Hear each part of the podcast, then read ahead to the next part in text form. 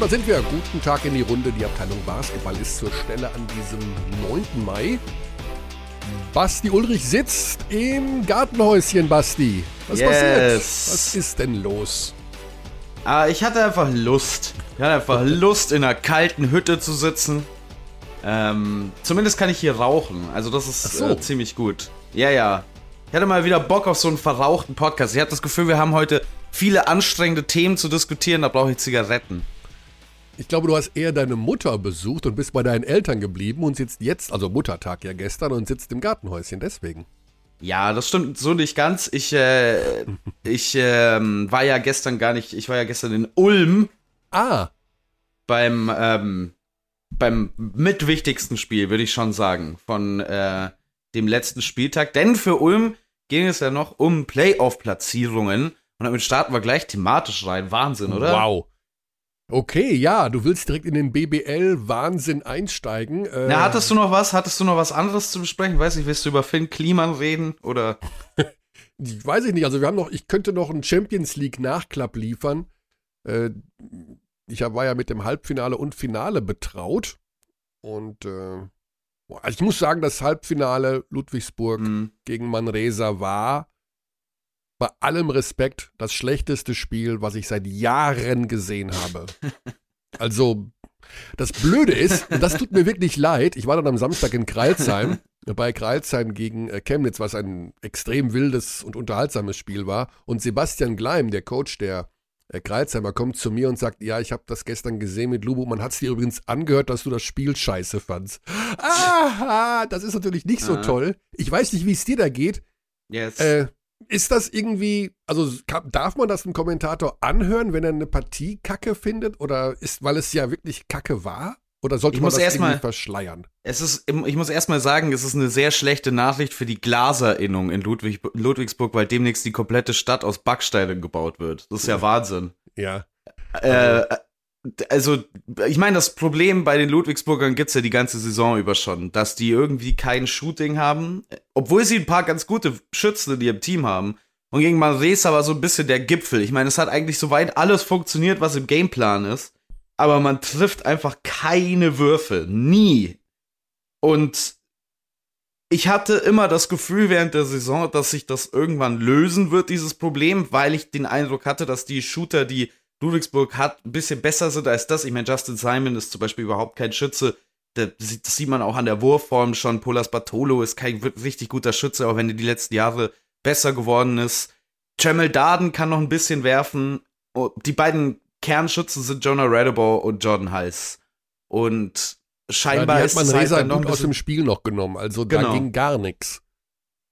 Und das ist dann scheinbar halt doch ein bisschen zu wenig im Vergleich zu den Vorjahren, wo Ludwigsburg jetzt auch nicht wirklich wahnsinnig viele gute Shooter im Team hatte, wenn man ehrlich ist. Ich meine, auch Marcos Knight ist jetzt kein hervorragender Schütze, auch wenn der mal heiß laufen kann.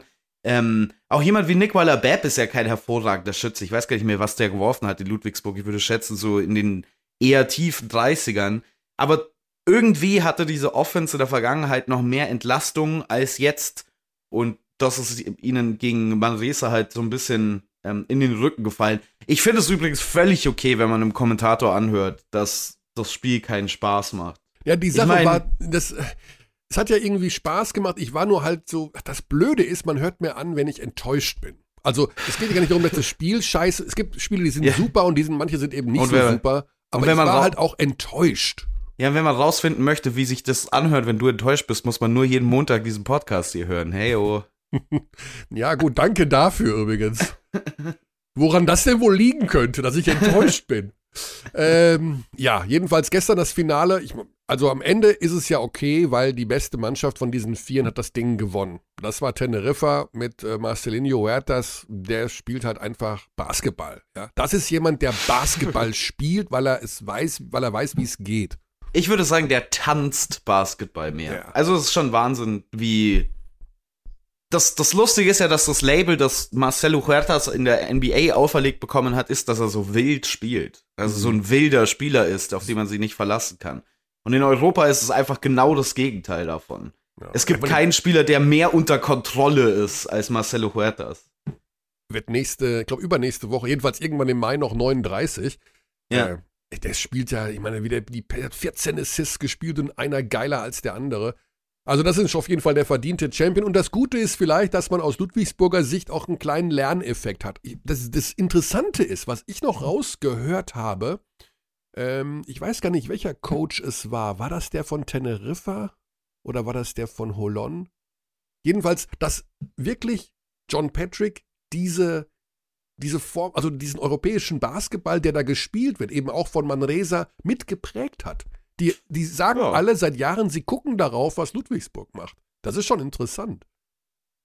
Ja, ich meine, das ist halt genau das Ding. Also deswegen, es ist ja ein recht zweischneidiges Schwert immer mhm. mit Ludwigsburg. Das haben wir auch oft genug schon besprochen. Ich meine, diese Kader-Tryouts, diese Hunger Games, die es da zu jeder, zu jedem Saisonbeginn gibt in Ludwigsburg, die kann man schon auch ein bisschen kritisch sehen. Aber John Patrick schafft es schon immer wieder, Spieler zu finden, die so ein bisschen vergessen wurden, die dann zu europäischer Prominenz aufsteigen. Also, das Projekt dieses Jahr ist ja, also seit zwei Jahren ist Jonah Radebow. Das Projekt dieses Jahr ist so jemand wie Ethan Happ. Das war ein wahnsinnig talentierter Spieler, als er aus der Highschool gekommen ist. Äh, einer der, ich glaube sogar Top 20 Recruits in Amerika. Also vier oder fünf Sterne Recruit, super talentiert dann aber so ein bisschen abgestiegen und John Patrick findet diese Spieler immer wieder und integriert sie halt in dieses System und schafft es damit vermeintlich mit Spielern, die kein anderer mehr anfassen würde oder kaum andere anfassen würden. Es gibt auch ein paar Ausnahmen, also Nicola Bepp war nicht so eine Art von Spieler. Besseres rauszuholen aus der Mannschaft, als man jetzt mit diesem Spielermaterial vielleicht keine Ahnung, bei, der, bei einem anderen Standort rausholen ja. würde. Du hast natürlich auch noch die Geschichte, dass auf dem Markt äh, Größe kostet. Ne? Das ist im Basketball so. Und du hast natürlich viel mehr Möglichkeiten im Bereich zwischen 1,80 und 1,98 äh, dich aus umzuschauen und relativ preiswerte Spieler zu verpflichten, weil es dort eben ein viel, viel größeres Angebot gibt als alles über 2,3 Meter, drei, würde ich jetzt mal sagen, die noch diese Fähigkeiten mitbringen, eben äh, Beweglichkeit, äh, Shooting, Passqualitäten, also noch diese super variablen Spieler, die eben, ja, und dann kannst du eher ein System bauen, so wie er es in Japan ja kennengelernt hat, eher mit kleineren, schnellen Spielern, wo du sagst, ja, da habe ich, da kann ich dann auch mehr ausprobieren. Wenn der nicht passt, dann hole ich halt den nächsten, weil es ist einfacher, dort äh, Spieler zu rekrutieren mit dieser Spielweise. Gut, also Lubo wird Dritter am Ende. Ähm, das Ganze, ja, wird ihn vielleicht ja, doch noch einen kleinen Schub geben für die Playoffs. Und welch ein genialer Übergang. Playoffs. Ich hatte ja gehofft, Basti, wir würden heute schon alle vier Partien ähm, verkünden können. Da haben uns die Kreilsheimer einen Strich durch die Rechnung gemacht, weil sie Chemnitz geschlagen haben. Mhm. Und die mhm. Chemnitzer müssen jetzt schauen, wie das letzte Spiel ausgeht am Donnerstagabend. Ludwigsburg gegen Heidelberg. Jetzt könnten wir uns ganz. Das, oder? Ist es nicht Mittwoch? Äh, Mittwoch, genau, yes. du hast recht. Am 11. Ja, genau, übermorgen. Ähm, genau, Ludwigsburg gegen Heidelberg. Jetzt könnten wir es uns ganz einfach machen und sagen, ja gut, Ludwigsburg gewinnt ja gegen Heidelberg und dann ist das Thema durch und dann spielt nämlich Chemnitz bei den Bayern als sechstplatziertes Team und Ludwigsburg gegen Ulm, Vierter gegen Fünfter. Sollen wir das so machen? Oder nee. sollen wir sagen, Heidelberg kann ja auch noch in Ludwigsburg gewinnen? Ich sag 35 Punkte von Record Chapman. Ich weiß gar nicht, ob der aktuell verletzt ist oder nicht. Ähm, aber also die Vermutung bei Record Chapman wäre immer ja. Aber ähm, ich, keine Ahnung. Heidelberg ist jetzt schon sehr am Austrudeln gewesen gegen Ende der Saison, aber man weiß ja nicht. Also es ja. ist, Vielleicht es ist wirklich. Ein letztes Aufbäumen von Coach Frankie Ignatovic, der ja in der kommenden Saison nicht mehr Trainer in Heidelberg sein wird, sondern ersetzt wird von Jonas Isalo. Dem Sehr interessante Verpflichtung, wie ich finde. Sehr ja, interessante Verpflichtung. Der Bruder von Thomas Isalo und jetzige Assistant seines Bruders in Bonn wird also mhm. Head Coach. Wir werden in der nächsten Saison ein Bruderduell haben bei Bonn gegen Heidelberg. Äh, spannende Sache werden wir mal an anderer Stelle thematisieren, weil ja, da natürlich äh, ja, auch eine super interessante Personalie und äh, wollen wir mal gucken, was wir da, wann wir den Zeitpunkt finden für dieses Thema. Wir haben generell ein paar Personalien, ne? Also Jonah Radebow wird zum Champions League-Sieger wechseln, zum aktuellen, zu Lenovo Teneriffa. Ist das schon sicher? Also, soweit ich äh, das gehört habe, steht das wohl fest, ja. Wow, okay. Das ist eine geile Info. Das heißt, Was ist mit Huertas? Der bleibt dann nicht mehr, der ist dann weg. Ich glaube, die können auch nebeneinander spielen, wenn es ist. Äh, ich weiß Ja. nicht, wie es mit der Zukunftsplanung von Marcelo Huertas aussieht. Ist auf jeden Fall schade für meinen Jonah Radebow wird irgendwann BBL-MVP äh, Mhm. äh, Train, den ich irgendwann mal gestartet habe. Ich habe hab das Gefühl, der muss jetzt kurz Zwischenhalt in Kassel machen. Ähm, also, das ist mal wieder eine interessante Personalie. Ich hätte sogar gedacht, also je nachdem, was Teneriffa nächstes Jahr für den Wettbewerb spielt, da bin ich auch mal gespannt, ob die nochmal Champions League spielen. Ist man als Champions League-Sieger dann automatisch dabei oder könnten die zum Beispiel auch in den Eurocup gehen oder so? Das weiß ich nicht genau. Ja, die, die Durchlässigkeit zum Eurocup ist nicht so einfach gegeben. Das ist zwar mal angedacht worden, dass die beiden konkurrierenden Systeme da sich in der Form vereinigen, dass man sagen kann, okay, da gibt's eine Connection, aber das ist offiziell nicht der Fall.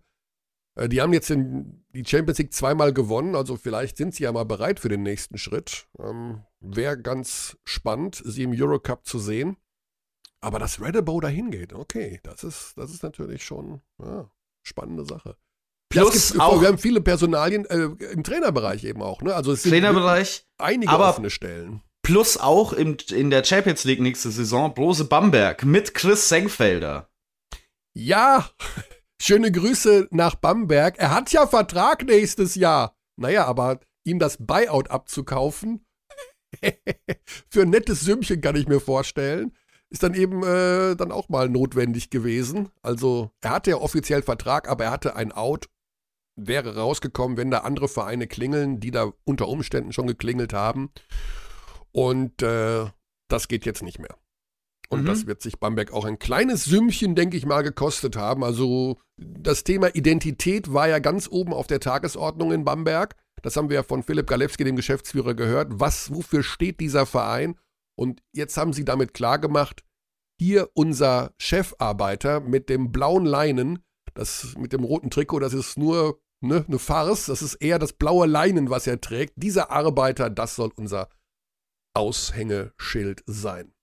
Fantastische Weiterverpflichtung, wie ich finde. Also wirklich, hätte ich, um ehrlich zu sein, nicht mit gerechnet, dass man Chris Senkfelder so langfristig unter Vertrag nehmen kann. Mhm. Wie für, also wie schon öfter in diesem Podcast besprochen, ich finde seine Entwicklung als Offensivspieler wirklich sensationell. Defensiv gibt es noch ein bisschen was nachzuarbeiten, aber den als Aushängeschild deines Teams zu haben, signalisiert für mich, dass dieser Abstieg von Bamberg, der immer wieder thematisiert wurde, vielleicht doch no, auch wieder ein bisschen umgedreht werden kann. Wenn du schon mal einen Anker hast wie Chris Senkfelder, ein Spieler mit der Qualität, dann kann man da rumherum ein Team aufbauen. Absolut. So, wir sind dann schon bei einem Playoff-Team und wir sind dann auch noch bei einem fränkischen Playoff-Team und dann wollen wir hier exklusiv in die Welt hinausrufen, dass die Magenta Sport Basketballwelt wieder den Schritt gewagt hat, muss man an der Stelle sagen, Basti Dorit als Experten für die Playoffs zu verpflichten. Und den holen wir jetzt mal mit rein ins Boot.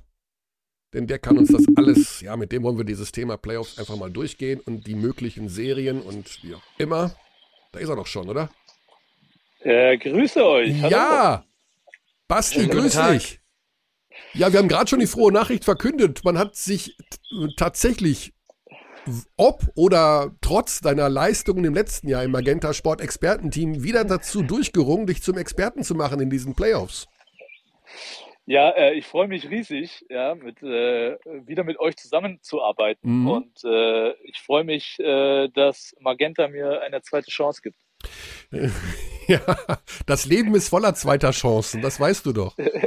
Das stimmt, ja. Ich äh, kann dir auch sagen, also weißt du schon, wann dein erstes Spiel sein wird?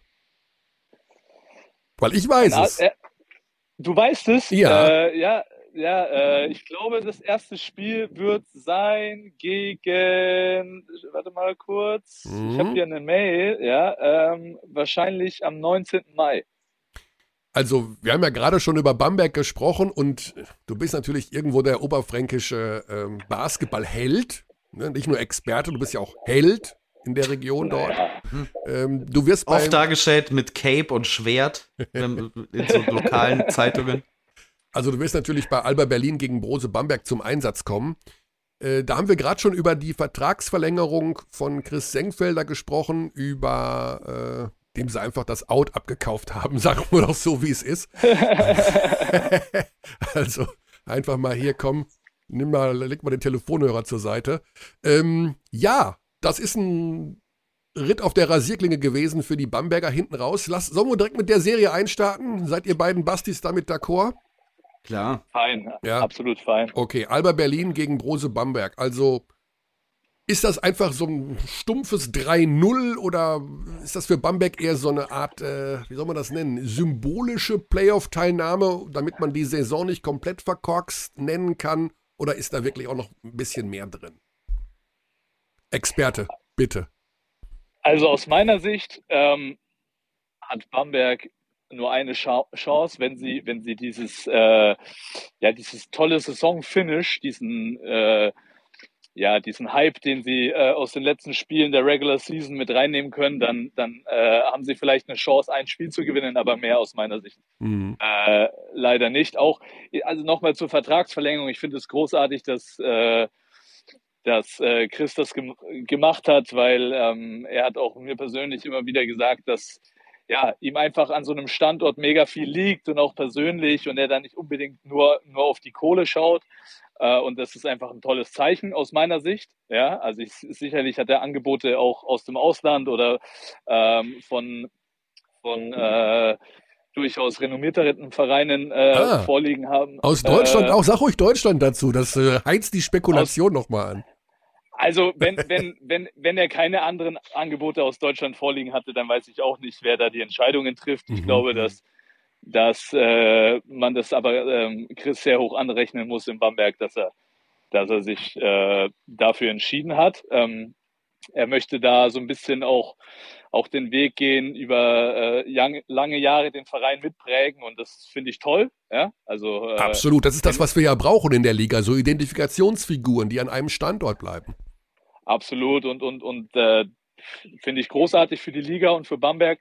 Ähm, aber natürlich, wenn du in den Playoffs gegen den ersten spielst, dann bist du der klare Underdog und Berlin, äh, die haben das äh, über die ganze Saison so hervorragend gemacht, auch mit den schwierigen Verletzungsproblemen, die ja auch Berlin hatte, das so zu meistern. Ähm, also ganz groß und äh, deswegen glaube ich, dass, dass eigentlich äh, Bamberg da keine Chance hat. Hm. Ja, ich denke, Basti, das, äh, da sind wir uns alle einig. Dreimal Berlin zu schlagen, ist, gerade wo die in der momentanen Form ja auch noch wirklich gut drauf sind, ist eigentlich nicht möglich. Also ich Welcher- bin jetzt bei Basti, Basti? Beim, ich bin jetzt bei meinem Basti gerade. Ich muss mir jetzt nur ich muss Wer mir auch einen anderen Basti? Spitznamen ausdenken. Ja, was, was machen wir denn da? Wie, wie heißt du denn in Bayreuth? Wie sagen denn die Jungs zu dir? Na, ich bin, äh, ich bin der Basti. Das, Ah. Da glaube ich, haben wir jetzt ein Problem, ne? dass du da zwei Ja. Bastis hast. Hm. Das hatten wir letztes ja, Jahr schon. Ich könnte ja Hast mich meinen damals- Basti einfach Ulrich nennen, weil sein Nachname ist ja auch ein Vorname. Korrekt. Nein, ich glaube, das kriegen wir schon irgendwie so hin. Ja, also, äh, äh, Ul- Ulle oder Ulle. Ulle ist Ulle. Herrlich, toll. Wie hat, man dich, wie hat man dich Ähm. denn in der Schule genannt, Basti? Also jetzt mein Basti. Ba- Basti. Auch Basti, damn it. Ja, für euren Namen gibt es wenig andere Spitznamen, ne? Naja, es gibt schon ein paar Ja. andere Spitznamen, aber halt nicht für uns. Sebi kann man sagen. Sebi. Ja. Oder Seba, wie Sebastian Herrera. Ah, da haben wir auch noch eine, oh, da haben wir noch eine Personalspekulation. Uh, Uh. Okay. müssen wir nachher Äh, zu kommen. Äh, Alba gegen Bamberg, ich glaube auch, dass das relativ eindeutig ist. Speziell, weil Alba Berlin eben so anpassungsfähig ist. Ne? Es gibt jetzt nicht wirklich einen Bereich, wo ich sage, Bamberg könnte Berlin wehtun. Also das Bamberger Spielkonzept umfasst ja viele verschiedene Arten von Defense. Also wir haben auch gestern in dem Spiel wieder Matchup-Zone, Zone, ich glaube sogar kurz ein Box-One für ein, zwei Possessions gesehen was viele Teams durcheinander wirft, aber nicht Alba Berlin. Die haben zu viele Spieler, die haben zu viele Möglichkeiten, die haben auch zu viele erfahrene, schlaue Spieler, die wissen, wie man mit sowas umgeht. Bamberg ist zum Beispiel in den Spielen, die sie gewinnen, eigentlich immer besser am offensiven Brett als ihr Gegner, generiert sehr viele zweite Chancen. Das ist gegen Berlin auch nicht so leicht möglich, mit der Rotation, die die auf ähm, der Center-Position haben, mit Luke Sigma, der ein überragender Rebounder ist, ähm, ja, also ich sehe wirklich wenig Möglichkeiten. Ich sehe schon, dass Bamberg sich irgendwie ein Spiel holen könnte. Ja. So ist es nicht. Aber Berlin ist der klare Favorit. Mhm. Ähm, Basti, also Bayreuth Basti, äh, die Bamberger haben ja mit Oren Amiel einen neuen Trainer verpflichtet, mit dem sie wohl auch in die neue Saison gehen, obwohl ich glaube, sie nicht so zu tausendprozentig sicher waren, ob sie das machen. Also aus meiner Warte stellt sich das so dar. Du hast mit Reuerkas einen Trainer gehabt, der unfassbar viel Dinge taktischer Natur kann, der Basketball lebt 24-7, aber eventuell die ein oder andere, ja, zwischenmenschliche, persönliche Problematik mit reingebracht hat, die von wem sie auch immer ausging, das würden wir gar nicht weiter diskutieren. Jetzt kommt ein Oren Amiel, der ist eher der ganz liebe, wohl der totale Kumpeltyp, hat aber vielleicht taktisch auch das jetzt nur so in den Raum geschmissen, vielleicht etwas weniger macht der, der macht zwei, drei Dinge und dann bumm und zack. Ist das so ein Coach, den Bamberg braucht, um dort auch in der Zukunft mit zu planen? Passt der da so hin zu diesen, zu den Ambitionen, die man dort hat? Das, das wird man natürlich erst sehen. Ich glaube, dass er für die, für die Situation, in der sich Bamberg befunden hat, genau der Richtige war, wie du schon gesagt hast. Also du hattest mit Reuerkas, ich würde es jetzt mal drastischer ausdrücken, ähm, der zwischenmenschlich äh, eine Macke hatte, ja. Und dann kommt da ähm, da, dann kommt da jemand äh, von außen gesehen, äh, für den du durchs Feuer gehst, ja. Und ich glaube, das ist das, was du brauchst. Das hast du, das hast du schon auch an anderen äh, Standorten gesehen, wenn du da so einen kompletten Personality Change drin hast, mhm. dass Spieler auf einmal was ganz anderes noch aufs Feld bringen können. Ähm, ob das natürlich jetzt ähm, in den nächsten Jahren auch so ist, das, äh, das muss man erst abwarten. Man darf auch nicht vergessen, dass äh, ja, er jetzt dann auch die Chance hat, äh, das Team selber zusammenzustellen nach seinen Möglichkeiten. Und von daher denke ich, äh, wird sich das wirklich erst in der nächsten Spielzeit dann sehen, was für ein was für einen wirklichen Stil er da reinbringt, weil im Moment muss er ja mit äh, dem Personal arbeiten, das ihm praktisch vor die Nase gesetzt wurde. Mhm. Und das hat er ähm, aus meiner Sicht hervorragend gemacht. Und deswegen denke ich, ist die Vertragsverlängerung auch äh, absolut gerechtfertigt. Ja. Man muss, also ich finde, wir müssen Kearney noch kurz Abbitte leisten an der Stelle. Wir haben ja Bamberg sehr, sehr oft kritisiert, dieser Run gegen Ende. Also auch vollkommen zu Recht kritisiert. Ich habe ja zwischenzeitlich mal die Frage gestellt, ob der Trainerwechsel zu Otonami wirklich so sinnvoll war. Jetzt mit ähm, der Betrachtung aus dem Nachhinein muss man das mit einem absoluten Ja beantworten. Also dieser Lauf gegen Ende der Saison, ich erinnere mich zum Beispiel an den getroffenen Game Winner von Robinson gegen Göttingen. Diese Umarmungen an der Mittellinie zwischen Robinson und Amil, ich weiß nicht, ob man das mit Reuerkast so gesehen hätte. Und scheinbar hat diese Mannschaft einfach diesen Art von Coach gebraucht. Ich glaube auch nicht, dass das ein reiner Personality-Coach ist. Glaube schon, dass der sehr viel Zeugs in dieses Spielsystem eingebracht hat, was weitergeholfen hat, speziell defensiv. Plus die Nachverpflichtung von Chris Doe war natürlich ein Riesenthema. Ne? Also, das ist so ein Spieler, den du normalerweise, wenn die Situation auf der Welt nicht das ist, was sie leider ist, wahrscheinlich nicht bekommst während, während einer laufenden Spielzeit. Und der ist so wichtig für dieses Bamberger Spielsystem, auch wenn er offensiv in letzter Zeit jetzt nicht mehr ganz so ähm, gut aufgelegt ist wie direkt nach seiner Verpflichtung. Aber diese zwei, drei Veränderungen, die da während der Saison passiert sind, haben jetzt im Nachhinein gesehen super funktioniert für Bamberg. Ich glaube aber dennoch nicht, dass es eine Chance gibt gegen Alba. Hm. Kommen wir zur nächsten Serie, weil die verspricht vielleicht ein bisschen spannender zu werden. Ich will jetzt nicht Berlin gegen Bamberg äh, als nicht spannende Serie deklarieren, wer weiß, was passiert. Bonn gegen Hamburg, der zweite gegen den siebten. Ja, also das ist doch eine Geschichte. Die Hamburger haben jetzt so ein bisschen gelitten hinten raus. Ich habe jetzt auch nur Fragmente gesehen vom Bamberg-Spiel, aber ich glaube, da war jetzt nicht wahnsinnig viel äh, Stoff dahinter, was die noch aufs Parkett gebracht haben. Wie seht ihr die aktuelle äh, Situation bei den Towers? Ist das ein Team, was den Bonnern irgendwie gefährlich werden kann? Wir fangen wieder bei Basti an. um Himmels Willen, das macht mich jetzt schon wahnsinnig mit euch. also ich glaube, ähm, wie du schon gesagt hast, das ähm, wird eine, eine deutlich spannendere Serie. Ähm, man, man darf bei Hamburg so ein bisschen gespannt sein, wie sie am Endeffekt die doch sehr, sehr anstrengende Eurocup-Saison auch wegstecken jetzt äh, zum Start der Playoffs. Das hat man, finde ich, schon angesehen, dass, dass die Mannschaft äh, ein Stück weit irgendwo müde ist.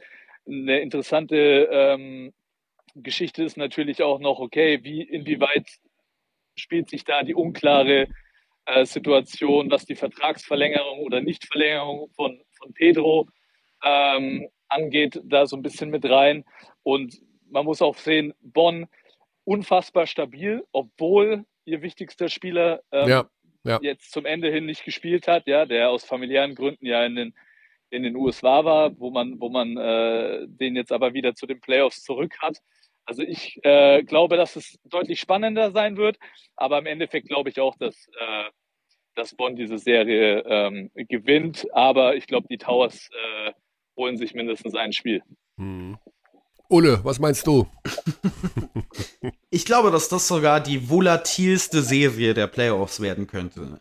Einfach nur, weil die Hamburg Towers so ein wahnsinniges volatil, wahnsinnig volatiles Team sind. Ähm, es gibt im Prinzip keine Garantien, wie diese Mannschaft spielen wird. Ein X-Faktor wird für mich Mike Kotzer.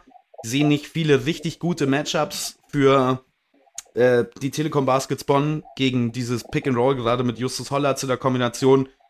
Auch wenn Mike Kessens die beste Saison seiner Karriere spielt, aber das Problem ist die ganze Saison über gewesen, der fault zu viel. Die ganzen kleineren Spieler bei Bonn haben, glaube ich, nicht wirklich eine Gelegenheit, den zu verteidigen. Und dann kommt halt auf Caleb Holmesley und Jalen Brown an, die wie Lukas Feldhaus, Freund der Show, gestern ähm, auch nochmal sehr treffend formuliert hat, ein gegnerisches Team im Alleingang abschießen können, aber auch das eigene Team im Alleingang abschießen können. Und wenn du einen Caleb Holmesley und einen Jalen Brown in Topform hast, dann kann Hamburg die Serie, glaube ich, sogar gewinnen. Wenn die nicht bei Topform sind, dann könnte es auch sehr bitter werden aus Hamburger Sicht. Mhm. Ja, man muss auch sehen, wie äh, Parker Jackson Cartwright diese Pause äh, weggesteckt hat. Er war wohl in der Lage, sich fit zu halten da vor Ort bei seiner Familie, aber ähm, das sind ja jetzt auch, glaube ich, knapp vier Wochen gewesen oder so. Ähm, dazu ja. äh, dann wieder so in diesen Playoff-Modus zu schalten und äh, die Gedanken äh, wieder zu sortieren, auch nicht ganz so einfach. Ne? Das nee, das ist sicherlich nicht, das ist sicherlich nicht einfach, aber ich glaube, dass ähm, das Umfeld in Bonn ähm, perfekt ist für so eine, für so eine Rückkehr. Ähm, das ist einfach eine sehr, sehr funktionierende Mannschaft. Ich meine, ich äh, bin mit, mit etlichen Spielern dort in einem engen Austausch und ähm, die haben jetzt einfach auch Bock, ihre unfassbar geile Saison in den Playoffs zu krönen. Und deswegen, also ich, ich sehe da so ein bisschen eine Mannschaft am Struggle mit Hamburg, ja, mhm. wo du nie weißt, dass er, dass er äh, das hat der Basti richtig, richtig gesagt. Ähm, äh, ich glaube aber trotzdem, dass du so eine Playoff-Serie nicht mit äh, individueller Performance äh, richten kannst. Ja, und da sehe ich einfach bei, da sehe ich einfach bei Bonn mehr Möglichkeiten, das mannschaftlich zu regeln. Hm. Ist es denn so eigentlich, Basti, dass äh, wenn in, äh, bei, bei Hamburg hört man, dass Kais auf dem Sprung ist, Hollatz auf dem Sprung ist, bei Holmesley haben auch viele Mannschaften rumgeknabbert. Sorgt sowas wirklich, du kannst das ja beurteilen als Spieler, intern in einer Mannschaft für Unruhe, wenn man hört, ja, der Trainer, der hört sich überall um und das Projekt hier ist irgendwie, ja, fürs nächste Jahr noch nicht so abgesichert. Also es wird natürlich weiter die Hamburg Towers geben, ist jetzt Quatsch, nur bringt sowas Unruhe rein. Ich, das wird natürlich nie äh, ähm, offiziell irgendwie zu Unruhe führen. Ja, jeder verhält sich natürlich da hochprofessionell, aber in den einzelnen Köpfen von den Betroffenen spielt das schon, finde ich, immer irgendwo eine Rolle. Mhm. Ja, und äh, das kann mir keiner erzählen, dass man das komplett ausschalten kann. Ähm, ich glaube, dass es da wirklich einfach drauf ankommt, wie, äh, ja, wie jetzt so ein Caleb Holmesley, ja, äh, oder, oder auch ein, auch ein, auch ein Brown, die äh, vielleicht schon was auf dem Tisch liegen haben, man weiß es nicht so genau, wie die wirklich ticken, wie viel äh, denen jetzt wirklich noch äh, ja, an, an, an Hamburg liegen und ob die da jetzt nochmal alles raushauen können oder nicht. Ich mhm. glaube, das, das wird am Ende, Tage, am Ende des Tages ausschlaggebend sein. Ich glaube, dass, dass ein Trainer wie Petro Kayes äh, das hochprofessionell löst, seine Situation, das ist klar. Aber nach so einer langen Saison, gerade bei amerikanischen Spielern, ähm, die, denke ich, auch jetzt dann irgendwann mal nach Hause wollen wie weit der Drive dann noch da ist, bis zum letzten zu gehen in den Playoffs. Ich glaube, darauf kommt es an. Ja. Also ich, ich, ich, ich will noch hinzufügen, ich, ich möchte ähm, Hamburg durchaus. Also ich finde nicht, dass das ein sonderlich gutes Matchup für Bonn ist. Bonn sollte natürlich der Favorit sein in der Serie, aber diese Mannschaft in der Zusammenstellung, die Hamburg Towers können, was das Personal angeht, durchaus Probleme bereiten, weil die viel länger haben auf der Point Guard Position. Wir kennen ja diese Next Defense von Pedro Calles, dieses Blitzen des Ballhändlers, der so wichtig ist für die Telekom Basketball Parker Jackson Cartwright, auch wenn er der MVP der Liga ist, er ist halt einfach ein kleinerer Spieler, den man mit Länge gerade was sein Playmaking angeht, durchaus Probleme bereiten kann. Das, normalerweise sollten die Hamburger sehr, sehr gut aufgestellt sein, um damit umzugehen, damit gut umzugehen was ich ein bisschen befremdlich fand in den letzten Wochen, Pedro Calles Teams sind ja eigentlich immer für ihre gute Defense bekannt. Das war über lange Zeit in dieser BBL-Saison der Fall. Im Eurocup überhaupt nicht. Im Eurocup war Hamburg dieses Jahr eine der schwächsten Defensiven. Das kann man allerdings auch auf den Rookie-Status des Teams so ein bisschen schieben vielleicht. In der Liga hat die Defense von Hamburg deutlich nachgelassen. Und meine Frage ist, ist das was Systematisches oder liegt das daran, dass eben die Saison austrudelt und man sich diese Auszeit gönnt vor den Playoffs? Denn wenn die Hamburger Defensive wieder das sein kann, was sie mal zu Beginn der Saison in der BBL war, dann könnte ich mir durchaus vorstellen, dass es Probleme bereitet für Bonn. Ja, Basti, gibt es da diese defensiven Durchhänge bei Mannschaften, die so sehr auf ihre Defensive äh, setzen? Im Laufe einer Saison? Absolut. Ich meine, Defensive hängt natürlich ganz viel mit der körperlichen Komponente zusammen. Mhm. Ja? Und wenn da so ein bisschen die Körner wegfallen, dann, dann schlägt sich das oft zuerst in der Defensive aus. Ähm, was man auch nicht vergessen darf, ist, dass diese Next Defense, die ja jetzt über, über die letzten Jahre sich wirklich etabliert hat im europäischen Basketball, ähm, dass die auch eigentlich fast nur funktioniert, wenn du körperlich auf der Höhe bist und, und, und wenn da jeden, also du musst dich komplett auf deinen, auf deinen Nebenmann verlassen können, ja, und wenn da, wenn da ein Spieler, der mit dir auf dem Spielfeld steht, äh, nicht so hundertprozentig da ist, dann ist das eine sehr löcherige Sache und das ist aber auch genau ein Punkt, den ich halt sehe. Wenn, wenn, wenn das nicht hundertprozentig funktioniert, dann glaube ich, ist Bonn offensiv einfach zu stark und findet da immer die Lösungen. Ja? Und äh, was ich noch in, sehr interessant finde, ist einfach auch dieses Trainerduell, weil ähm, man hat da schon so ein bisschen mitbekommen, dass, dass die Trainer da äh, schon auch so ein kleines Privatduell äh, immer führen in diesen Begegnungen. Und da bin ich mal gespannt. Ich meine, äh, beides sehr junge Trainer. Ähm, Thomas Isalo, der, der denke ich, bekannt dafür ist, auch sehr emotional äh, da an Bord zu sein und Pedro auch. Also das wird auch spannend zu sehen, ob es da vielleicht auch nicht persönlich, aber ob das nicht äh, auch auf die persönliche Schiene vielleicht mal geht.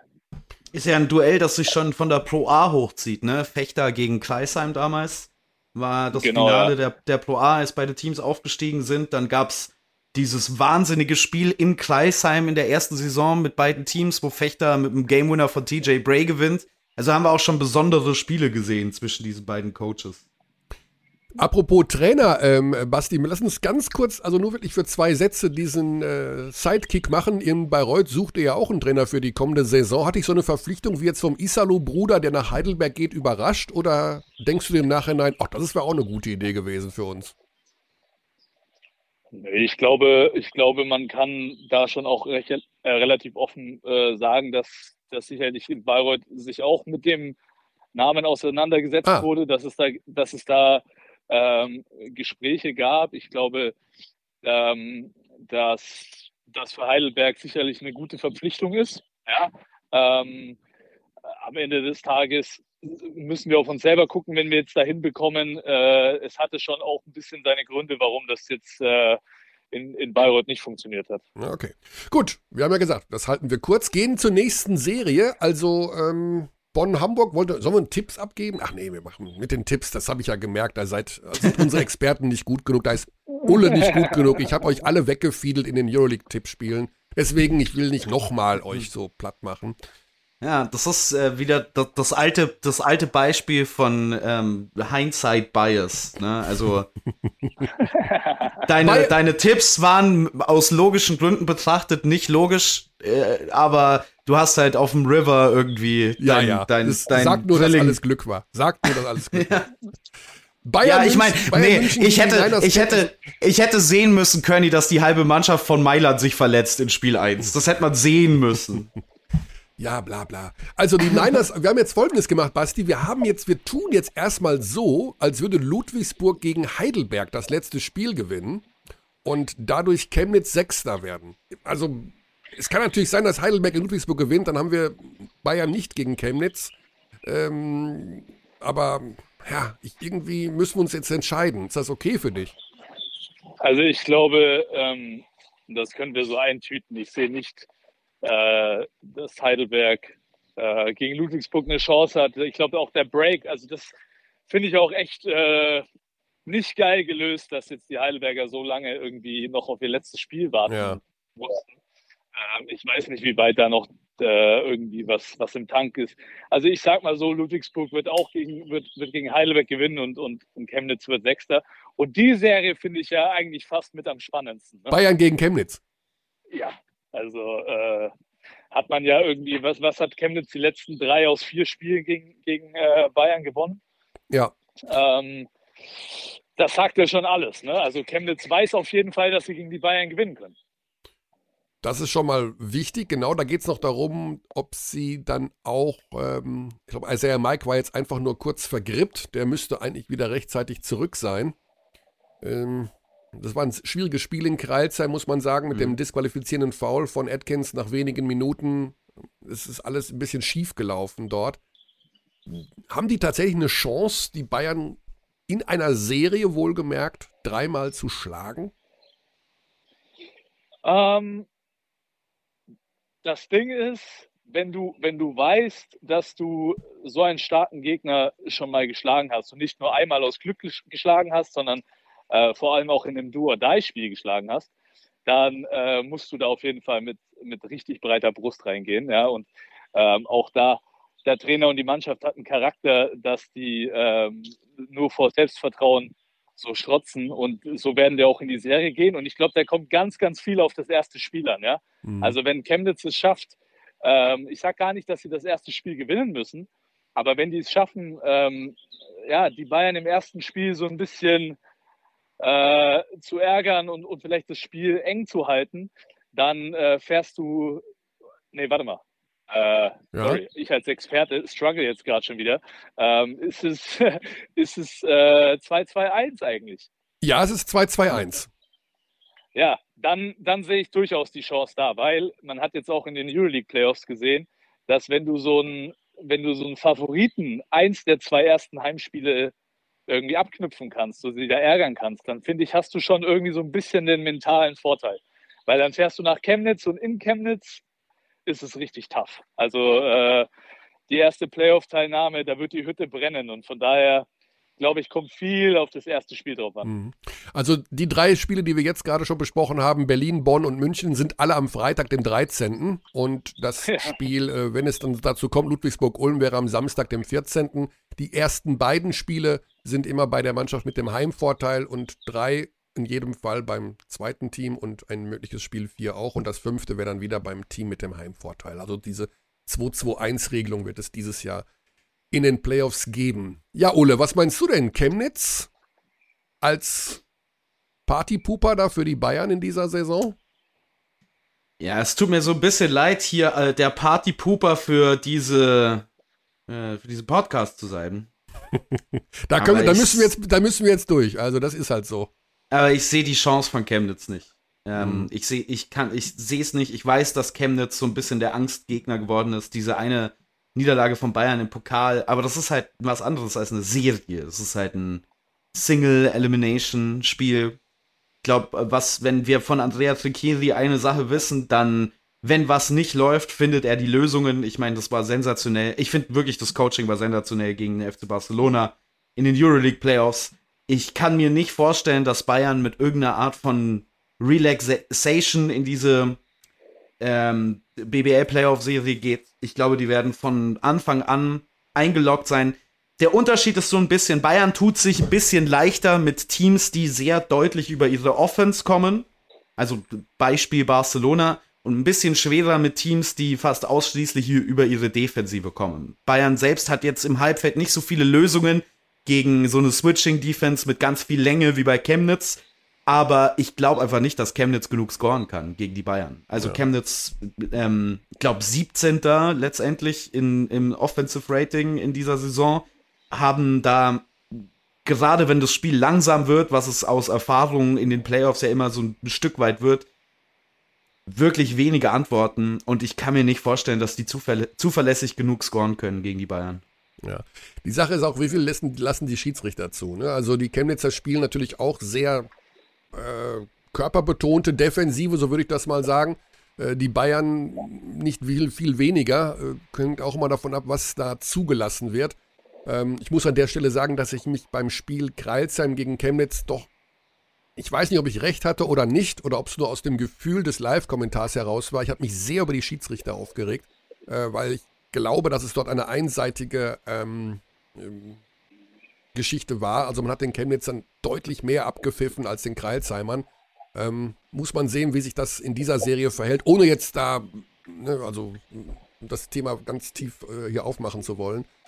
Aber das ist sicherlich auch ein Faktor. Also eine super spannende Serie in jedem Fall, gerade vor dem Hintergrund, dass die Chemnitzer der Angstgegner des FC Bayern sind. Wie gesagt, dazu kommt es nur, wenn Ludwigsburg gegen Heidelberg gewinnt. Und dann kommt es auch nur zu der Partie Ludwigsburg gegen Ulm, der vierte gegen den fünften. Vierter gegen Fünfter in Spanien ist Teneriffa gegen Manresa.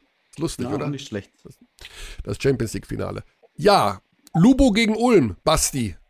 Was meinst du? Wer hat, also Ulm haben hinten raus so ein bisschen geschwächelt. Das lag aber natürlich auch an diesem Wahnsinns-Eurocup-Ding und dass sie ihre Leistungsträger da ständig über 30 Minuten spielen lassen. Können die sich nochmal, trotz der Verletzungen von äh, jetzt auch Herkenhoff und von Karim Jallo, ist das eine Mannschaft, die Playoff-mäßig jetzt richtig aufgestellt ist, wenn man das ganze Paket sich anschaut? Ich glaube, da ist der Vorteil ganz klar bei Ludwigsburg. Ich mhm. glaube, ähm, dass einfach Ulm ja, äh, durch die Verletzungen, wobei ich jetzt gehört habe, dass was bei Karim eventuell sogar irgendwo eine Chance besteht. Oh. Ähm, das äh, ja, wird man dann aber, glaube ich, erst äh, von Spiel zu Spiel äh, entscheiden können. Aber äh, Ulm ist einfach, wir hatten ja auch eins unserer letzten Spiele gegen, also gegen beide Mannschaften. Und du merkst einfach schon bei Ulm, wenn es dir gelingt, die, diese drei Leistungsträger ähm, irgendwo in den Griff zu bekommen oder zumindest einen da rauszunehmen, dann haben sie da ein bisschen ein Problem. Andererseits, X-Faktor aus meiner Sicht, ja, wenn zum Beispiel so ein äh, Samachi Christen ähm, nicht ganz funktioniert, dann hast du immer noch äh, die Legende Per Günther, dessen letzte Saison das ist, ja, und der, glaube ich, nur so drauf brennt, jetzt nochmal in den Playoffs einen rauszuhauen. Den darf man dann nicht vergessen aus meiner Sicht, der, der immer wie eine Mikrowelle heiß laufen kann. Ähm, aber trotzdem sehe ich da, ich sehe da schon relativ klare Vorteile bei Ludwigsburg, muss ich ehrlicherweise mhm. sagen.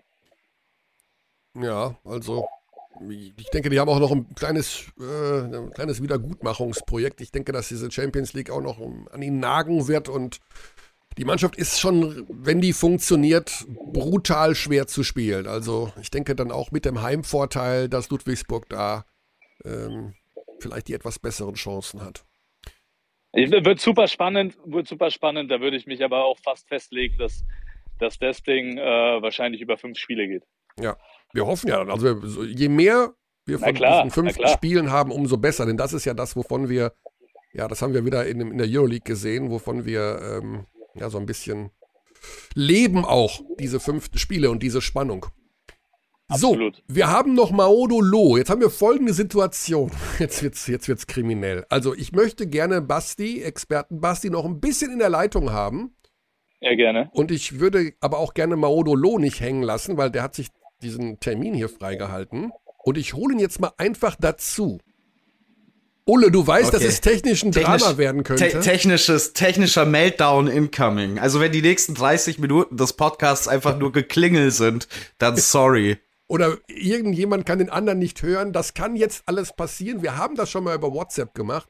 Da wir aber Basti über FaceTime zugeschalten haben und Maodo hat mir gerade geschrieben, er hat auch FaceTime, versuche ich jetzt das mal eisenhart.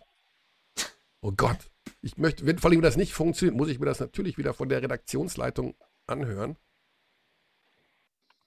Hallo? Ist er am Start? Maodo, grüß dich. Hey, hey, hallo, hallo, wie geht's? Äh, alles korrekt, alles super. Jetzt ist die Frage, kannst du, könnt ihr, äh, Maodo, könnt ihr Maodo hören, Basti und Ulle? Ich höre ihn. Basti auch? Basti hört ihn nicht. Ach, Klassiker. Das ist die Frage, ob das wirklich so. Ah, okay. Hallo erstmal Maodo, sorry, dass wir dich jetzt in unsere technische Titanic mit reinziehen. Also ich schreibe jetzt Alles- mal dem Dorit, dass wir, äh, dass wir, dass, er, dass wir ihn nicht mehr brauchen. Oh Gott. das, er, ist, er wird unser Experte sein in den Playoffs, Maodo. Deswegen ist das leider äh, jetzt ein bisschen Kollegenschweinerei von mir. Ähm, Ja. Aber er soll einfach auflegen. Welch Ah. ein Start. Äh, okay, Maodo, lieben Dank für deine Zeit. Ich habe gerade Ja. vor einer halben Stunde den Beitrag gesehen, den wir mit dir gedreht haben und der morgen beim Spiel zwischen euch und den Bayern ges erstmals gesendet werden wird. Ja. Das ist ja ein richtig schickes Ding geworden. Äh, ich habe selber noch nicht, also die, diese, diese finale Version gesehen, daher, Ja. daher weiß ich nicht, äh, wie es wie am Ende sein wird. Aber wir haben ziemlich lange gedreht, also es hat Spaß gemacht, es war ein schönes, schönes Wetter. Ja. Ich glaube, am Ende waren es fünf Stunden und voll viel, voll viel Material, was wir auch gedreht haben, hat es tatsächlich dann nicht, ähm, glaube ich, in das Video geschafft. Aber es ist trotzdem witzig. Und ich, ich merke, ich, ich rede viel zu schnell. Ich muss Ah. irgendwie lernen, ein bisschen langsamer zu reden. Ich wollte es gerade sagen, nee, das war super. Ich habe nur, der, der Beitrag dauert sechs Minuten, der Film. Und ich Ja. habe ich hab, äh, am Ende gesagt, ey, was der Lo reden kann, das ist ja eigentlich so ein stiller Kerl, so ein ruhiger Bursche, Ja. aber du ballerst da, an- das ist so geil, du ballerst Also da das- alles raus, das ist ja, herrlich. Ja, die, die, die, die, das Format war natürlich auch, wie gesagt, es wurden immer Fragen gestellt und dann, äh, dann habe ich versucht, die so schnell wie möglich irgendwie zu beantworten. Aber jetzt im Nachhinein merke ich, ich, habe viel zu schnell geredet. Aber Nein, alles cool. nein. Aber man bekommt so viele Infos über deine Hood da und äh, wie der Fahrradhändler heißt und deine Mutter und dann den Freiplatz. Das ist ja Weltklasse, also richtig schön. Okay, cool, es freut Ja. mich, dass, du das sagst. Also perfekt gelöst, muss ich sagen. Und äh, man erfährt ja wieder auch mal neue Sachen. Du bist ja tatsächlich ein richtiger Wessi-Berliner gewesen. Oder immer noch natürlich, logischerweise. Ne? Also du Ja. bist ja ne, Charlottenburger Junge. Ja, ja, auf jeden Fall. Ja. Ja, das, ähm, genau. Gut behütet, Stimmt. sozusagen. Ja, doch, auf jeden Fall. Kann, kann, man, kann, ich, kann ich nichts anderes sagen. Ja. Und eine Parallele vielleicht äh, zu deiner Basketballkarriere, als du früher auf dem Freiplatz warst und da die großen Jungs gespielt haben, bist du stundenlang an der Seite hin und her gelaufen und durftest nicht mitspielen, Ja, genau. äh, weil man immer gesagt hat, ja, Maudo, nächstes Spiel, nächstes Spiel, aber sie haben dich nicht mitspielen lassen. Ja, genau. Jetzt hole ich mal den Hobbypsychologen raus. Hat das Ja. mit dazu beigetragen zu sagen, wisst ihr was, leckt mich alle, ich schaff's trotzdem und werd richtig geil? Ähm, mh, ich, glaub, ich glaube nicht. Ich glaube nicht. Ich glaube, dass äh, ich einfach so viel Liebe äh, und Leidenschaft so für Basketball empfunden habe. Und dass, ähm, dass, dass am Anfang, vor allem in den, in, den, in den jungen Jahren, diese Liebe und Leidenschaft mich am meisten geleitet hat. Glaubst du, dass Also von den großen Jungs, die damals gespielt haben auf dem Freiplatz, die dich nicht mitspielen lassen, dass manche von denen Magenta Sport haben und dich jetzt in der Euroleague irgendwie Stepback-Dreier treffen sehen und zu denken, ah, Ich, ich, ich, kenne sogar noch zwei von den Jungs. Ach damals. komm, Also was heißt, ich kenne die? Also letztens habe ich jemanden gesehen, der ein Bekannter ist von einem. Ähm, der, der, hieß, der hieß Fox.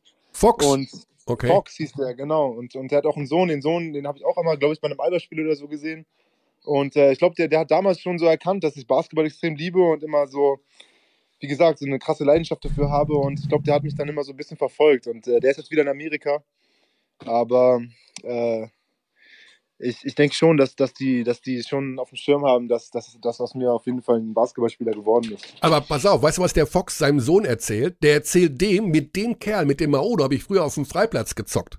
Da sagen wir mal an dieser Stelle, lieber Sohn von Fox, der hat, dein Papa hat ihn nicht mitspielen lassen. So war's. Aber er war immer lieb, er war wirklich lieb. Er hat mir das immer so, ganz- er hat er immer gesagt, so, das, er, hat, er hat sehr lieb gesagt. Es war immer so, das nächste, das nächste kannst du sprechen und dann, ich habe es wirklich geglaubt, irgendwie so Mhm. über den ganzen Sommer lang. Und, aber am Ende habe ich, glaube ich, schon als Kind so realisiert, dass, dass, dass ich da nicht spielen werde und mir hat es auch einfach Spaß gemacht, da zuzuschauen und äh, zu dribbeln auf der, auf, an der Seite. Ja.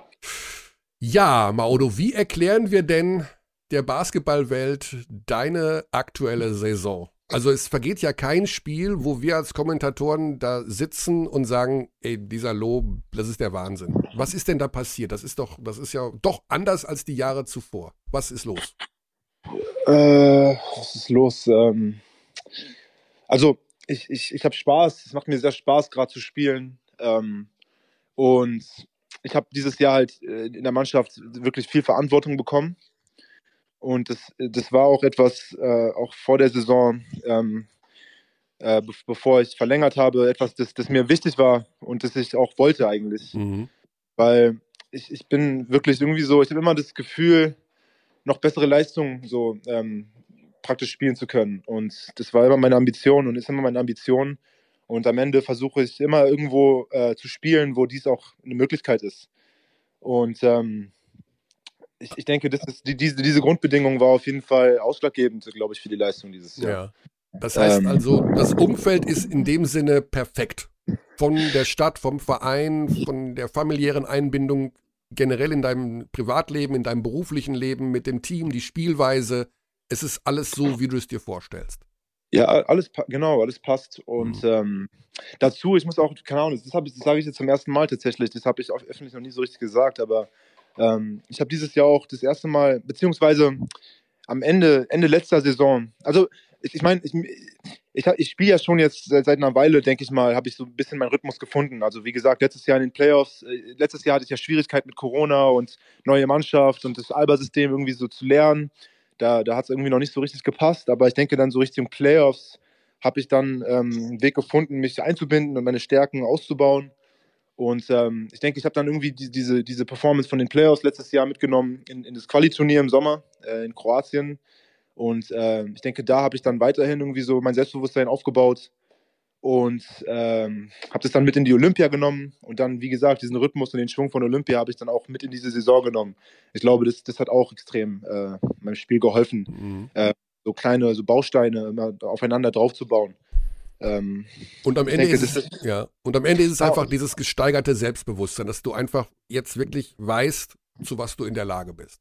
Ja, ich meine, ich, ich weiß nicht, wie man es nennt, aber ich meine, es ist eine Entwicklung. Ich meine, äh, Mhm. nur weil man halt schon 28 oder 29 oder 27 ist, bedeutet ja nicht, dass man, dass man sich nicht weiterentwickelt. So, ich, ich, ich will mich immer weiterentwickeln. Ich will immer noch besser werden. Ich will immer noch äh, äh, ähm, Sachen zu meinem Spiel hinzufügen äh, und genau irgendwie das genau das ist immer meine Ambition immer. Ich, ich habe Mhm. keinen Bock einfach mich irgendwie jetzt zu sagen so das, das war's und so ich, ich habe keinen Bock noch irgendwas weiterzulernen, sondern das ist immer so meine Ambition weiterzuarbeiten, weiterzulernen und wie gesagt dieses Jahr was ich sagen wollte ist äh, vor den Playoffs letztes Jahr ähm, habe ich angefangen mit einer Therapeutin auch zu, zu arbeiten Ah, okay.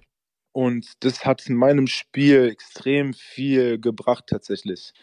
Ähm, das, das Mentale und äh, Dass du einfach, Genau. ja, dass du ein bisschen, dass Dinge, die einen beschäftigen, dass man die so ein bisschen besser sortieren kann, dass man vielleicht auch, genau der, genau, der mentale Aspekt vom Basketball, weil Ja. Basketball ist ein wirklich sehr mentaler Sport und äh, wie gesagt, so, ab, ab einem gewissen Level oder ab einem gewissen Zeitpunkt kann man auch zu sehr die, die, die, die Fähigkeiten nicht mehr zu sehr verändern oder deine Athletik.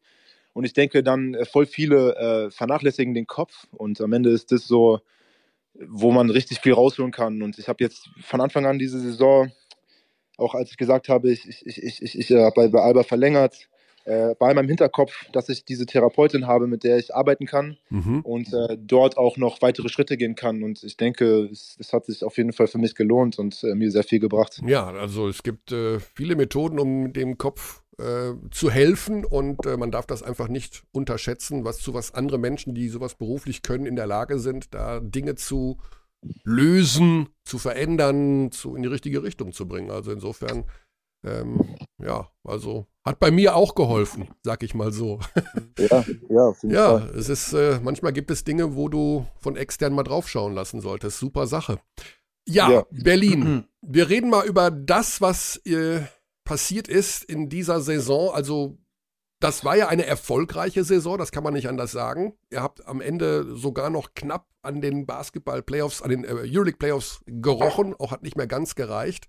Ähm, Ja. Wie ist so der Status momentan? Also, ihr spielt momentan in der BBL alles in Grund und Boden. Ihr seid Playoffs ready, kann man das so sagen? Äh, ja, ho ja, ich, ich- hoffe es. Ähm, wir hatten jetzt, ähm, wir hatten jetzt weniger Spiele in den letzten eineinhalb, zwei Wochen, Mhm. wo wir uns, ähm, wo wir ein bisschen trainieren konnten und äh, uns auch ein bisschen ausruhen konnten, weil die Saison für, für uns, äh, ähnlich für, für wie praktisch viele Euroleague-Teams, diese Saison war echt sehr äh, turbulent, sage ich mal, wirklich. Also es war eine sehr schwere Saison in vielen Hinsichten. Ja. Ähm, wir hatten Verletzungen von Anfang an der Saison. Ähm, wir hatten äh, Corona einmal, dass nur drei Leute hatten und dann ein anderes Mal hatten es auf einmal neun oder zehn gleichzeitig. Ähm, mitten in der Saison sind aus der Corona-Pause gekommen, haben direkt fünf Spiele gehabt. Ich glaube Mailand, Maccabi, Real, Bayern und Ludwigsburg. Und natürlich verlieren wir alle fünf, weil wir mit einer Trainingseinheit in diese, in diese äh, Spielwoche gegangen sind. Ähm, und ich meine, eine schwierige Saison. Markus Eriksson ist die ganze Saison ja. lang eigentlich praktisch verletzt. Äh, Luis Olinde war sehr lange verletzt, Jovel Sußmann sehr lange verletzt. Wir haben die Saison ohne Big Man angefangen. Also äh, nicht, obwohl diese ganzen Situationen äh, da waren, bin ich sehr froh und stolz, dass wir in der Euroleague trotzdem uns so gut präsentiert haben und äh, uns eine Chance gegeben haben, sogar die Playoffs zu erreichen. Ähm, das ist schon, schon auf jeden Fall etwas, äh, was mich freut, dass wir, dass wir da so so einen Schritt nach vorne gemacht haben. Mhm. Ähm, und genau, bevor wir, ja, bevor wir auf euren Playoff-Gegner schauen, auf die erste Playoff-Runde, gibt es ja morgen tatsächlich noch ein letztes reguläres BBL-Saisonspiel, nämlich ausgerechnet beim FC Bayern München, wo man ja immer sagt, das ist der größte Gegner im Kampf um die Meisterschaft. Wie geht man denn dieses sportlich unbedeutende Spiel überhaupt noch an? Äh, Will man den jetzt ja. zeigen, hier, pass mal auf, also wir sehen uns vielleicht irgendwann in drei Wochen wieder und so sieht's aus? Oder denkt man sich, es ist völlig egal, was wir da machen? Äh, ist völlig egal ist es, ist es nie, denke ich mal. Mhm. Ich, wir versuchen immer, glaube ich, ähm, ein gewisses Spiel oder einen Rhythmus zu behalten und nicht zu sehr abzuweichen von, von dem eigenen Spiel. Da, da sowas dann auch schwierig sein kann, vielleicht wieder äh, aufzurufen. Also wir versuchen schon immer den, den, den, den gleichen Spielstil beizubehalten. Ähm, natürlich hat es jetzt nicht die Wichtigkeit wie von einem Playoff-Spiel. Und äh, hoffentlich bleibt jeder gesund. Äh, das ist das Wichtigste. Ja. Und ähm, genau. Ja. ja, Brose Bamberg steht da seit gestern Abend als äh, Gegner. Dein Ex-Verein. Jetzt ja. bist du natürlich schon ein paar Jahre da weg. Ähm, verbindest du noch was mit dieser Homecoming-Geschichte da jetzt oder ist das tatsächlich, als würdest du auch nach Gießen fahren? Nee, ich verbinde auf jeden Fall noch was. Also mein, meine Freundin ist aus Bamberg. Ah. Äh, und das ist auf jeden Fall noch, noch eine Verbindung für mich. Ja, äh, und auch äh, die Zeit dort. Ich habe Bamberg, ich mochte Bamberg sehr. Ich habe dort äh, viele Leute kennengelernt, mit denen ich heute noch, ähm, äh, mit denen ich heute noch Kontakt pflege. Mhm. Und äh, daher, das Spiel in Bamberg wird auf jeden Fall. Ich habe mich gefreut, als ich gehört habe, dass wir gegen Bamberg spielen. Ja, aber du hast es nicht das verfolgt. Die ja. wichtigste Frage ist: Durftest du in Bamberg auf den Freiplätzen mitspielen oder nicht? äh, ich bin einmal da, ich bin da einmal zu diesem, zu diesem Freiplatz gegangen und äh, da war auch einiges los. Ich, ich habe aber mich diesmal nicht getraut, an einem Off-Day äh, mir sowas anzutun. Also, ich glaube, ich hätte es geschafft, aber äh, tatsächlich nicht gemacht. Ja. Maude, das ist ja jetzt in den, in den letzten Spielen, ihr brecht ja als Team Assist-Rekorde links und rechts. Diese Offensive scheint auf ein komplett neues Niveau gegangen zu sein. Hast du das Gefühl, dass es jetzt der äh, ist das die beste Mannschaft, so in der du jemals gespielt hast bisher? Ähm, oh, ähm, hm. was ist beste Mannschaft? Also ich, ich, ich, ich, hab, ich sag öfter, dass, glaube ich, vom Talent her die beste Mannschaft, in der ich je gespielt habe, war das Jahr in Bamberg tatsächlich. Mhm. Ähm, das, das ist für mich vom Talent her schon, glaube ich, die beste Mannschaft vom Talent, aber das hat ja nichts zu bedeuten. Also die, ähm, die Wanamaker Ties, äh, Darius Miller Combo. Wanamaker war nicht mehr da. Das, ah. das war, das war, äh, das war Strelnik, Caesars, Cousin, Nicolomelli, ah, Darius ja. Miller, Daniel Theiss, das war schon eine Truppe, auch generell für Deutschland. Das war schon eine riesen Basketballmannschaft. Wenn man sich im Nachhinein mhm. überlegt, ne? Also, das ist ja. schon. Äh, und wie traurig, dass man dieses Jahr da in den Playoffs, beziehungsweise ja. nicht die Playoffs geschafft hat, aber wir haben wirklich so viele Spiele mit einem oder zwei Punkten verloren am Ende. Ich glaube, so neun Spiele oder so. Mhm. Ähm, also, ich sag so, wirklich vom Talent her war das wahrscheinlich die beste Mannschaft, in der ich war. Aber ähm, Talent hat nicht immer, ist, ist, nicht mal alles. Also wie gesagt, die, die, die, die, die Teamkultur, die Teamchemie ist ja extrem, extrem wichtig und die ist hier bei Alba sehr stark, wirklich. Mhm. Also die Jungs, wir verstehen uns alle. Ähm, es ist, jeder hat Spaß, jeder hat Freude an der Sache. Und das macht sich bemerkbar gerade. Also wir, das macht sich bemerkbar, indem man guten Basketball spielt und ähm, indem man auch mit so vielen Problemen und wie gesagt, so vielen Schwierigkeiten mit, mit Verletzungen und Corona und allem äh, und so einer jungen Mannschaft ähm, so, äh, wirklich so gut in der Euroleague konkurriert. Ja. Ich glaube, das kräftig.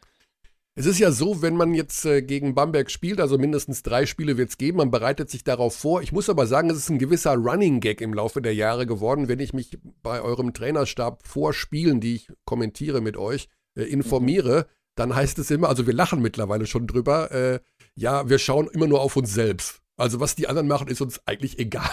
egal. Und äh, ist das wirklich so? Also wenn ihr jetzt gegen Bamberg spielt, dass ihr dann nicht mal so guckt, was die machen, sondern immer nur schaut, was ihr macht?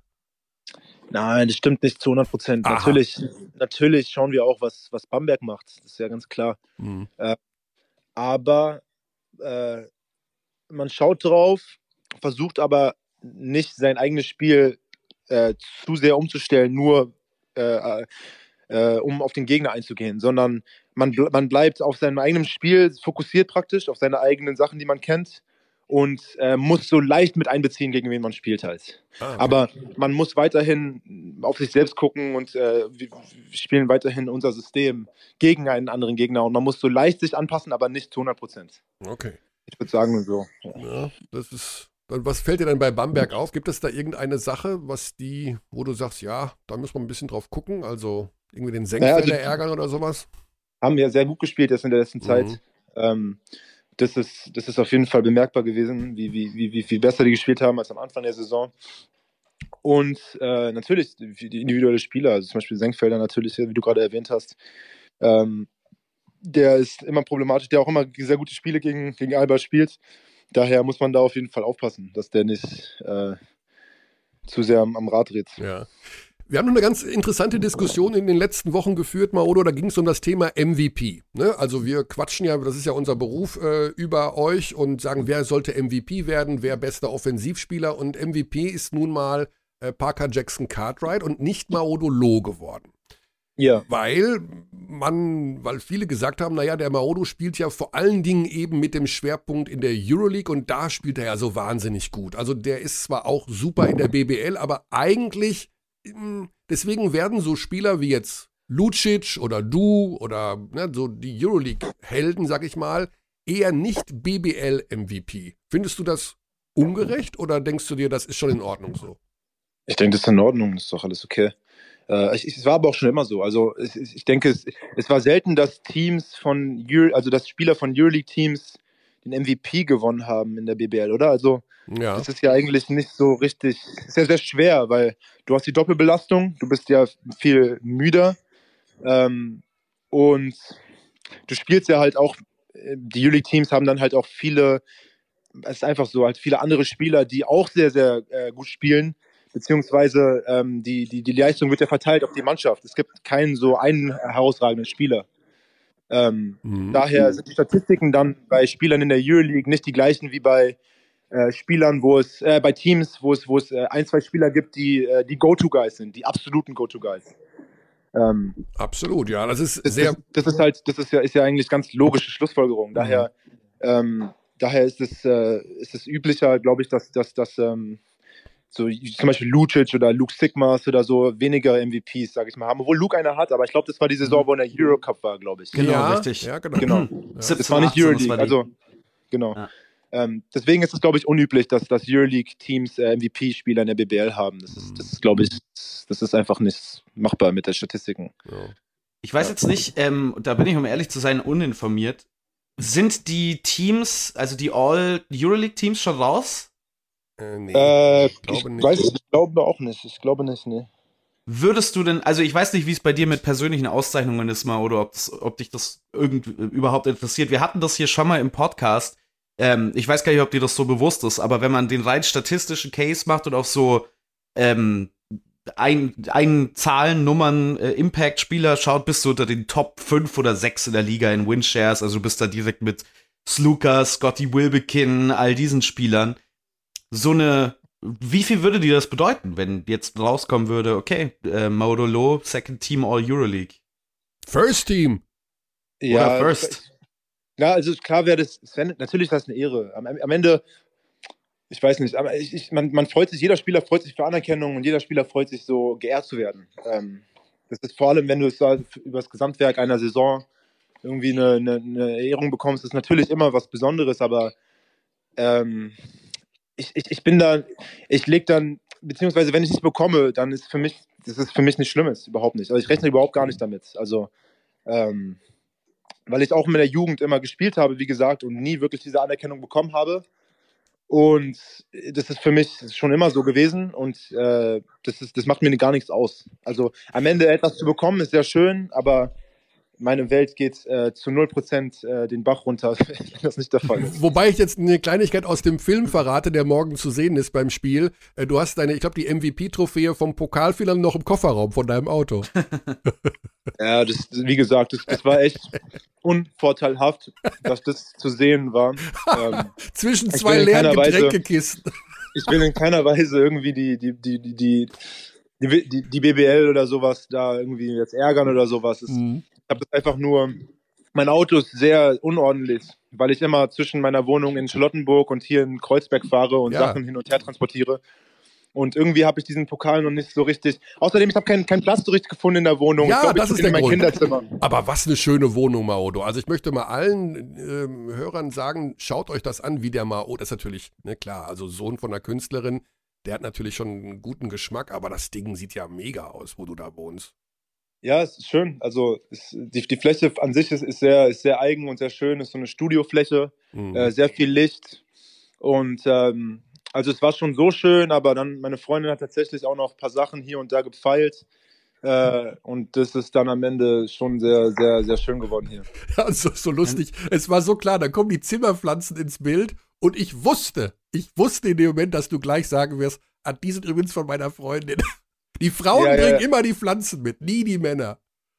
Ja, ja, aber am Ende, ich weiß nicht das zu schätzen. Es macht extrem einen großen Unterschied. Ja, auf jeden Fall. Also Männer haben dann meistens irgendwie Petersilie oder Schnittlauch auf dem Balkon stehen, aber yeah. selten äh, den Fokus Benjamini, oder wie der heißt, oder Ficus. ähm, ja. Ich würde an der Stelle noch einwerfen wollen, falls du eine Wohnung weißt in Charlottenburg, sag mir Bescheid. Oh! Wenn ich was wissen sollte über eine Wohnung in Charlottenburg.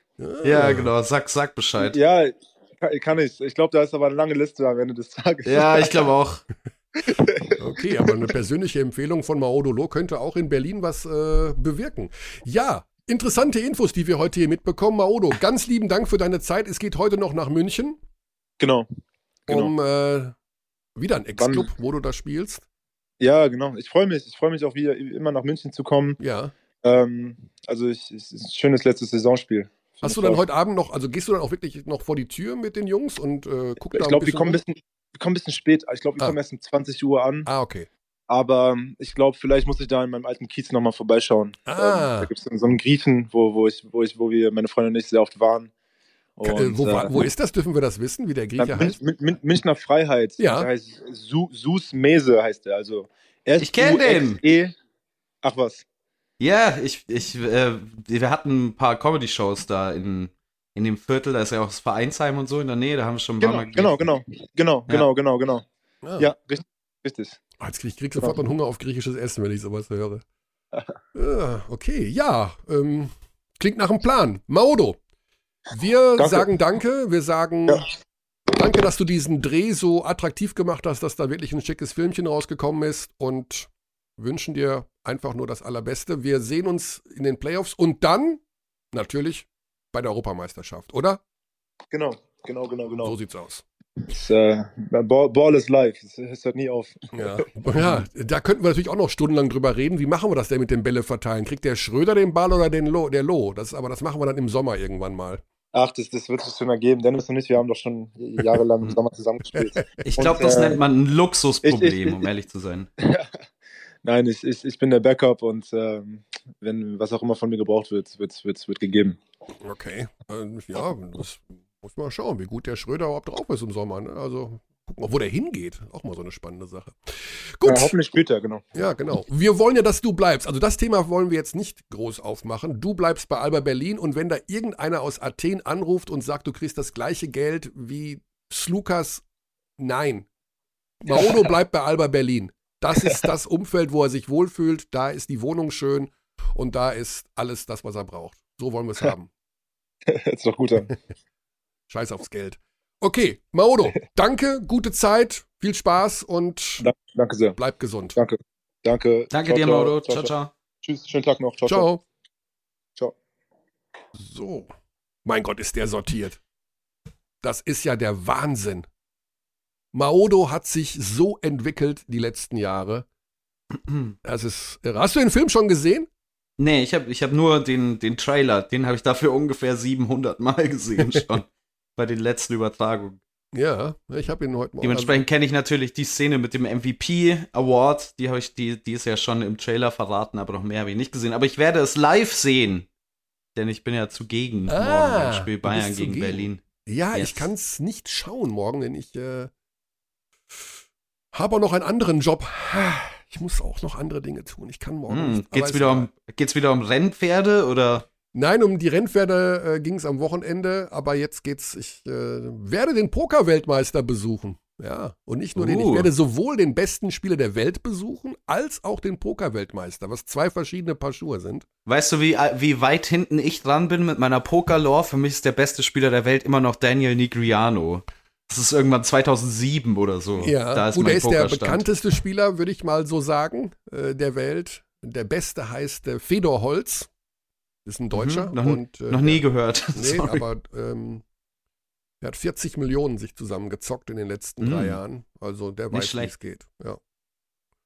Und da freue ich mich natürlich auch, die mhm. mal zu sehen, die Jungs, die man normalerweise immer nur so aus der Ferne wahrnimmt. Ja, ähm, das Wollen Ganze kann man dann nachlesen bei Sport 1 auf der Pokerseite. Ich darf mal, ich nutze das jetzt mal hier auch als Werbung. Ja, mhm. also warum denn nicht? Poker ist. Wollen wir noch eine, eine, kurze Trivia dazwischen werfen, ja. Kani? Warte, Bei wie vielen. Warte, warte, warte, warte. Ich habe diesen Sound, den du dann später im Schnitt wieder extrem runterpegeln musst. Bei wie vielen NBA-Teams hat Dennis Schröder mittlerweile gespielt? Wow. Äh. Boah, das, in sowas bin ich ja schlecht, ne? Also, Atlanta. Mhm. Äh. Lakers. Mhm. Boston. Mhm. Äh, ich habe noch einen vergessen, ne? Da gab es noch was dazwischen, ja. ja. Zwischen Atlanta und den Lakers war ja. er. Mit Devin Hall zusammen hat er gespielt bei diesem anderen Team.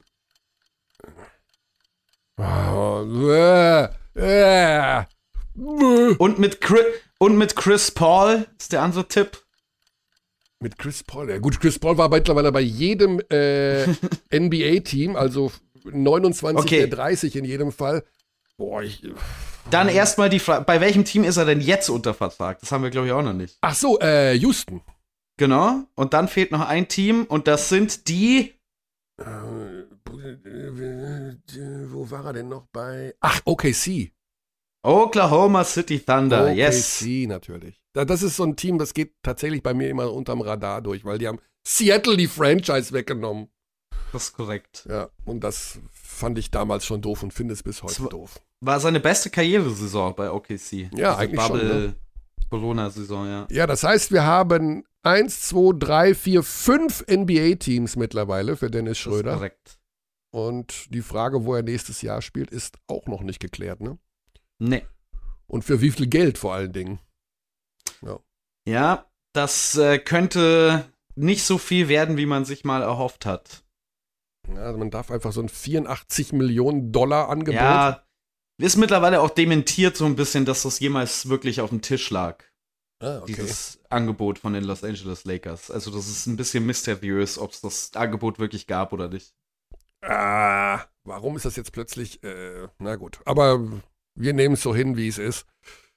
So, wir haben noch ein paar Hinweise. Wir haben natürlich äh, die Euroleague dann in der kommenden Woche. Das wollen wir noch mal kurz festhalten. Wir werden natürlich dann in der kommenden Woche über äh, das Final Four reden. Wir haben aber in dieser Woche das Eurocup-Finale. Mhm. Und vielleicht sollten wir darauf noch hinweisen. Virtus Bologna gegen Frutti Extra Bursaspor. Yes. Ja.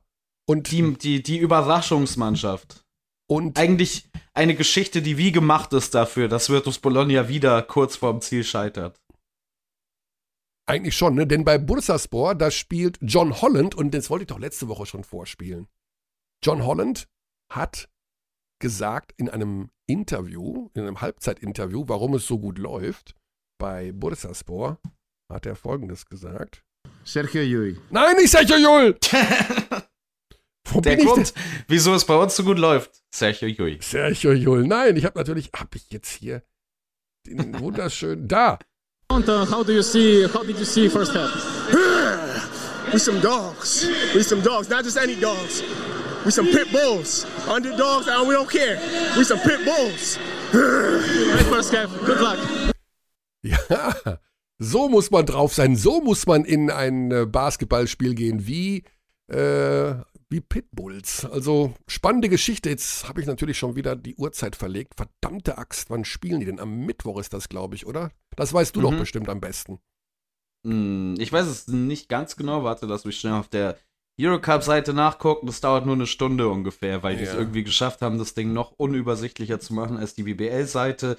Es ist am 11. Mai, Mittwoch, 20.15 Uhr, beginnt die Übertragung bei Magenta Sport Ja, mit genau. Mar Markus Klarwinkel. Ganz genau. Am ähm, 11. Mai 20.30 Uhr ist Tip-Off.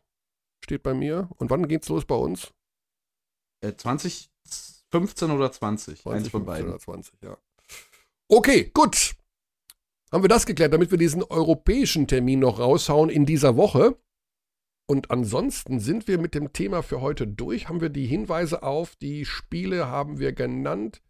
Freitag, der 13. geht's los. Am 14. ist dann ein Spiel. Am 15. sind drei Spiele. Am Montag wäre dann wieder ein Spiel. Also so ungefähr in dem Rhythmus geht das hier in der ersten Runde.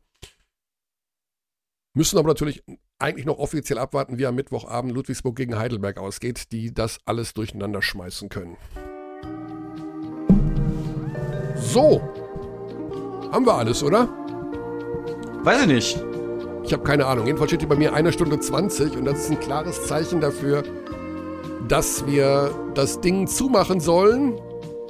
Wer sich für den Maodolo-Film interessiert, nochmal ganz kurz der Hintergrund. Morgen beim Spiel des FC Bayern gegen Alba Berlin am Dienstagabend bei Magenta Sport. Und da kann man das sehen und das wird dann später sicherlich auch auf der Magenta Sport-Plattform nochmal im Demand-Abruf zur Verfügung gestellt. In jedem Fall sehenswert. So, das war's, oder? Basti? Jawohl.